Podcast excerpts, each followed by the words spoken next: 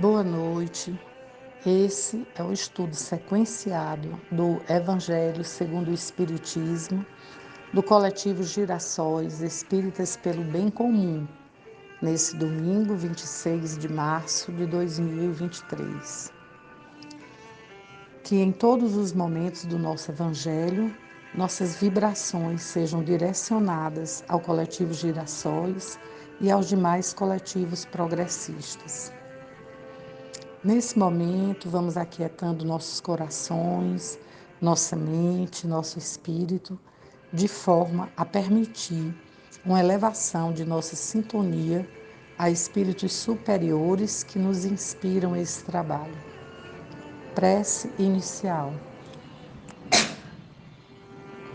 Mestre amado Jesus, caminhante amoroso e fraterno, ao qual fomos tocados sensibilizados e decidimos seguir. Recebemos teu convite e te convidamos também para, nesse momento, estar conosco, em inspiração de sentimentos positivos, para que nosso estudo seja mais pleno, nos conduza a associações enriquecedoras em nossa vida, que toque nossos corações em vibrações entusiasmadas em reverência aos trabalhadores do teu Evangelho, do coletivo Girassóis e demais coletivos do Espiritismo progressista. Que assim seja. Nosso estudo de hoje é o capítulo 5, Bem-aventurados aflitos, no seu item 27, Provas voluntárias, o verdadeiro silício. Passaremos agora à leitura da íntegra do Evangelho. Deve-se-á por termo às provas do próximo? Deve alguém por termo às provas do seu próximo quando o possa? Ou deve, para respeitar os desígnios de Deus, deixar que sigam seu curso? Já vos temos dito e repetido muitíssimas vezes que estais nessa terra de expiação para concluirdes as vossas provas e que tudo que vos sucede é consequência das vossas existências anteriores. São os juros da dívida que tendes de pagar. Esse pensamento, porém, provoca em certas pessoas reflexões que devem ser combatidas, devido aos funestos efeitos que poderiam determinar. Pensam alguns que, estando-se na terra para espiar, cumpre que as provas sigam seu curso. Outros, há mesmo, que vão até ao ponto de julgar que não só nada devem fazer para as atenuar, mas ao contrário, devem concluir para que elas sejam mais proveitosas, tornando-as mais vivas. Grande erro. É certo que as vossas provas têm de seguir o curso que Deus lhes traçou. Dar-se-á, portanto, que conheçais esse curso? Sabeis até onde elas têm de ir? E se o vosso Pai misericordioso não terá dito ao sofrimento de tal ou de tal vossos irmãos, não irás mais longe? Sabeis se a providência não vos escolheu, não como instrumento de suplício para agravar os sofrimentos do culpado, mas como bálsamo da consolação para fazer cicatrizar as chagas que a justiça abrira? Não digais, pois, quando virdes atingido um de vossos irmãos. É a justiça de Deus, importa que siga o seu curso. Dizei antes, vejamos que meios o Pai misericordioso me pôs ao alcance para suavizar o sofrimento do meu irmão. Vejamos se as minhas consolações morais, o meu amparo material ou meus conselhos poderão ajudá-lo a vencer essa prova com mais energia, paciência e resignação. Vejamos mesmo se Deus não me pôs nas mãos os meios de fazer cessar esse sofrimento, se não deu a mim também como prova, como expiação, talvez, deter o mal e substituí-lo pela paz. Ajudai-vos, pois, mutuamente nas vossas respectivas provações, e nunca vos considereis instrumento de tortura. Contra essa ideia deve revoltar-se todo homem de coração, principalmente todo espírita, porquanto esse, melhor do que qualquer outro, deve compreender a extensão infinita da bondade de Deus. Deve o espírita estar compenetrado de que a sua vida toda tem de ser um ato de amor e de devotamento. Que faça ele o que fizer para se opor às decisões do Senhor, estas se cumprirão. Pode, portanto, sem receio, empregar todos os esforços por atenuar o amargor da expiação, certo, porém, de que, só a Deus cabe detê-la ou prolongá-la, conforme julgar conveniente. Não haveria imenso orgulho da parte do homem em se considerar no direito de, por assim dizer, revirar a arma dentro da ferida, de aumentar a dose do veneno nas vísceras daquele que está sofrendo, sob o pretexto de que tal é a sua expiação? Ó, oh, considerai-vos sempre como instrumento para fazê-la cessar.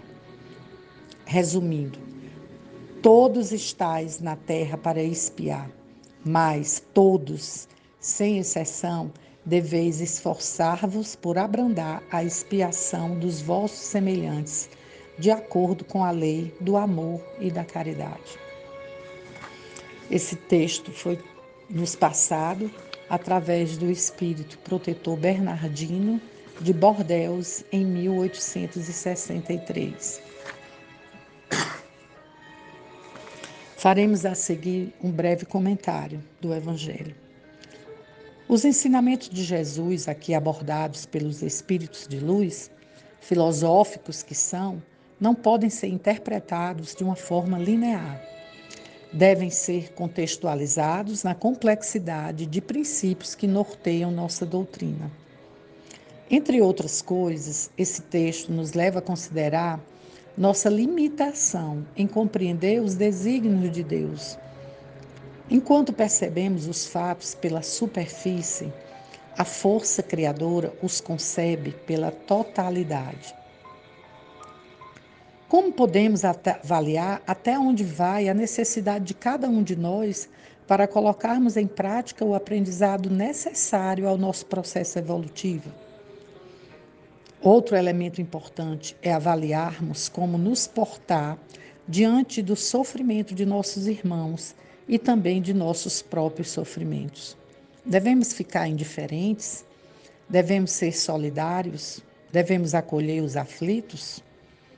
E, ancorados na lei maior, a lei do amor, nos é dito que deve o espírita estar compenetrado de que a sua vida toda tem de ser um ato de amor e de devotamento.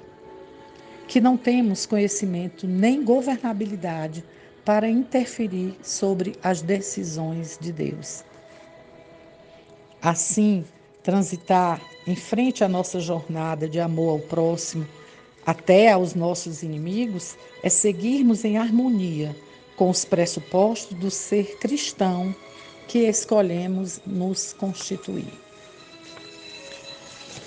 Agora vamos à nossa prece final. Mestre amado Jesus, encerrando nosso estudo de hoje, nos percebemos mais esclarecidos e orientados sobre o aspecto prático da aplicabilidade da lei do amor como universal e preponderante em qualquer situação. A objetividade com que os espíritos se colocam desfazem qualquer possibilidade de mal entendido que possa embaraçar nossa compreensão. No entanto, mestre amado, temos a consciência de que ainda nos falta incorporar em nossas ações o amor como um impulso maior e inequívoco, o suficiente. Para isso, necessitamos de tua luz, do amparo perene, perene do nosso anjo protetor, de nossos espíritos simpáticos e do livre-arbítrio que nos foi atribuído pela força criadora, como instrumento de inteligência, sensibilidade, liberdade e consciência. Assim, convictos do que escolhemos e buscando cada vez mais instrumentos que iluminem nossa jornada evolutiva, nos colocamos em graça pelas luzes que nos sopra, pelos anjos encarnados e desencarnados que nos colocas ao caminho e da fé raciocinada que fundamenta e engrandece nossa forma de pensar e do agir moral. Nos abençoa, nos acolhe, nos ilumina sempre. Que assim seja.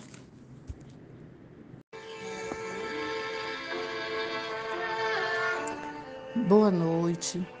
Esse é o estudo sequenciado do Evangelho segundo o Espiritismo, do coletivo Girassóis Espíritas pelo Bem Comum, nesse domingo 26 de março de 2023. Que em todos os momentos do nosso Evangelho, nossas vibrações sejam direcionadas ao coletivo Girassóis e aos demais coletivos progressistas. Nesse momento, vamos aquietando nossos corações, nossa mente, nosso espírito, de forma a permitir uma elevação de nossa sintonia a espíritos superiores que nos inspiram esse trabalho. Prece inicial. Mestre amado Jesus, caminhante amoroso e fraterno, ao qual fomos tocados sensibilizados e decidimos seguir. Recebemos teu convite e te convidamos também para, nesse momento, estar conosco, em inspiração de sentimentos positivos, para que nosso estudo seja mais pleno, nos conduza a associações enriquecedoras em nossa vida, que toque nossos corações em vibrações entusiasmadas em reverência aos trabalhadores do teu Evangelho, do coletivo Girassóis e demais coletivos do Espiritismo progressista. Que assim seja.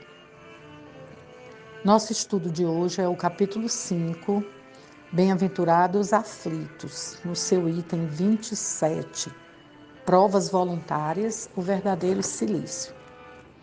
Passaremos agora à leitura da íntegra do Evangelho. Deve-se-á por termo às provas do próximo?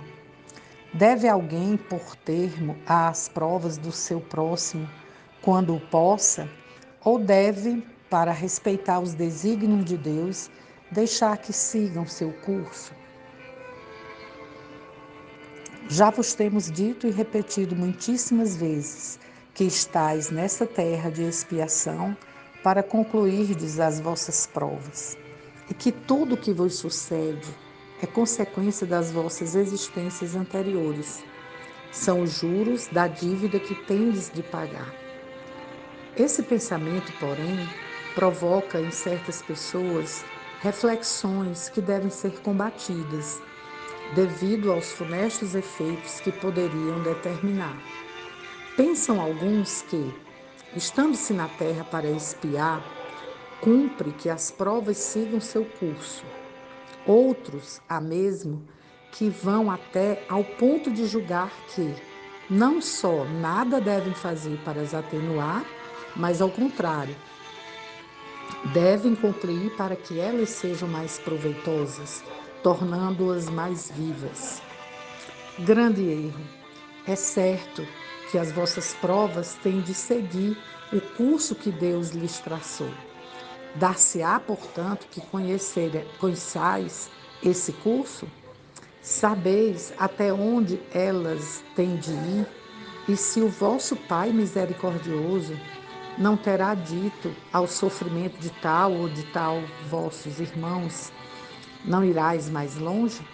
Sabeis se a providência não vos escolheu, não como instrumento de suplício para agravar os sofrimentos do culpado, mas como bálsamo da consolação para fazer cicatrizar as chagas que a justiça abrira? Não digais, pois, quando virdes atingido um de vossos irmãos, é a justiça de Deus, importa que siga o seu curso. Dizei antes: vejamos que meios o Pai misericordioso me pôs ao alcance para suavizar o sofrimento do meu irmão. Vejamos se as minhas consolações morais, o meu amparo material ou meus conselhos poderão ajudá-lo a vencer essa prova com mais energia, paciência e resignação. Vejamos mesmo se Deus não me pôs nas mãos os meios de fazer cessar esse sofrimento, se não deu a mim, também como prova, como expiação, talvez, deter o mal e substituí-lo pela paz. Ajudai-vos, pois, mutuamente nas vossas respectivas provações, e nunca vos considereis instrumento de tortura. Contra essa ideia deve revoltar-se todo homem de coração, principalmente todo espírita, porquanto esse, melhor do que qualquer outro, deve compreender a extensão infinita da bondade de Deus. Deve o espírita estar compenetrado de que a sua vida toda tem de ser um ato de amor e de devotamento. Que faça ele o que fizer para se opor às decisões do Senhor, estas se cumprirão. Pode, portanto, sem receio, empregar todos os esforços por atenuar o amargor da expiação, certo, porém, de que, só a Deus cabe detê-la ou prolongá-la, conforme julgar conveniente. Não haveria imenso orgulho da parte do homem em se considerar no direito de, por assim dizer, revirar a arma dentro da ferida, de aumentar a dose do veneno nas vísceras daquele que está sofrendo, sob o pretexto de que tal é a sua expiação? Ó, oh, considerai-vos sempre como instrumento para fazê-la cessar. Resumindo, todos estáis na terra para espiar, mas todos, sem exceção, deveis esforçar-vos por abrandar a expiação dos vossos semelhantes, de acordo com a lei do amor e da caridade. Esse texto foi nos passado através do espírito protetor Bernardino de Bordeus em 1863. Faremos a seguir um breve comentário do Evangelho. Os ensinamentos de Jesus, aqui abordados pelos espíritos de luz, filosóficos que são, não podem ser interpretados de uma forma linear devem ser contextualizados na complexidade de princípios que norteiam nossa doutrina. Entre outras coisas, esse texto nos leva a considerar nossa limitação em compreender os desígnios de Deus. Enquanto percebemos os fatos pela superfície, a força criadora os concebe pela totalidade. Como podemos avaliar até onde vai a necessidade de cada um de nós para colocarmos em prática o aprendizado necessário ao nosso processo evolutivo? Outro elemento importante é avaliarmos como nos portar diante do sofrimento de nossos irmãos e também de nossos próprios sofrimentos. Devemos ficar indiferentes? Devemos ser solidários? Devemos acolher os aflitos? E, ancorados na lei maior, a lei do amor, nos é dito que deve o espírita estar compenetrado de que a sua vida toda tem de ser um ato de amor e de devotamento. Que não temos conhecimento nem governabilidade para interferir sobre as decisões de Deus. Assim, transitar em frente à nossa jornada de amor ao próximo até aos nossos inimigos, é seguirmos em harmonia com os pressupostos do ser cristão que escolhemos nos constituir. Agora vamos à nossa prece final. Mestre amado Jesus, encerrando nosso estudo de hoje, nos percebemos mais esclarecidos e orientados sobre o aspecto prático da aplicabilidade da lei do amor como universal e preponderante em qualquer situação. A objetividade com que os espíritos se colocam desfazem qualquer possibilidade de mal entendido que possa embaraçar nossa compreensão. No entanto, mestre amado, temos a consciência de que ainda nos falta incorporar em nossas ações o amor como um impulso maior e inequívoco, o suficiente. Para isso, necessitamos de tua luz, do amparo perene, perene do nosso anjo protetor, de nossos espíritos simpáticos e do livre-arbítrio que nos foi atribuído pela força criadora como instrumento de inteligência, sensibilidade, liberdade e consciência. Assim, convictos do que escolhemos e buscando cada vez mais instrumentos que iluminem nossa jornada evolutiva, nos colocamos em graça pelas luzes que nos sopra, pelos anjos encarnados e desencarnados que nos colocas ao caminho e da fé raciocinada que fundamenta e engrandece nossa forma de pensar e do agir moral. Nos abençoa, nos acolhe, nos ilumina sempre. Que assim seja.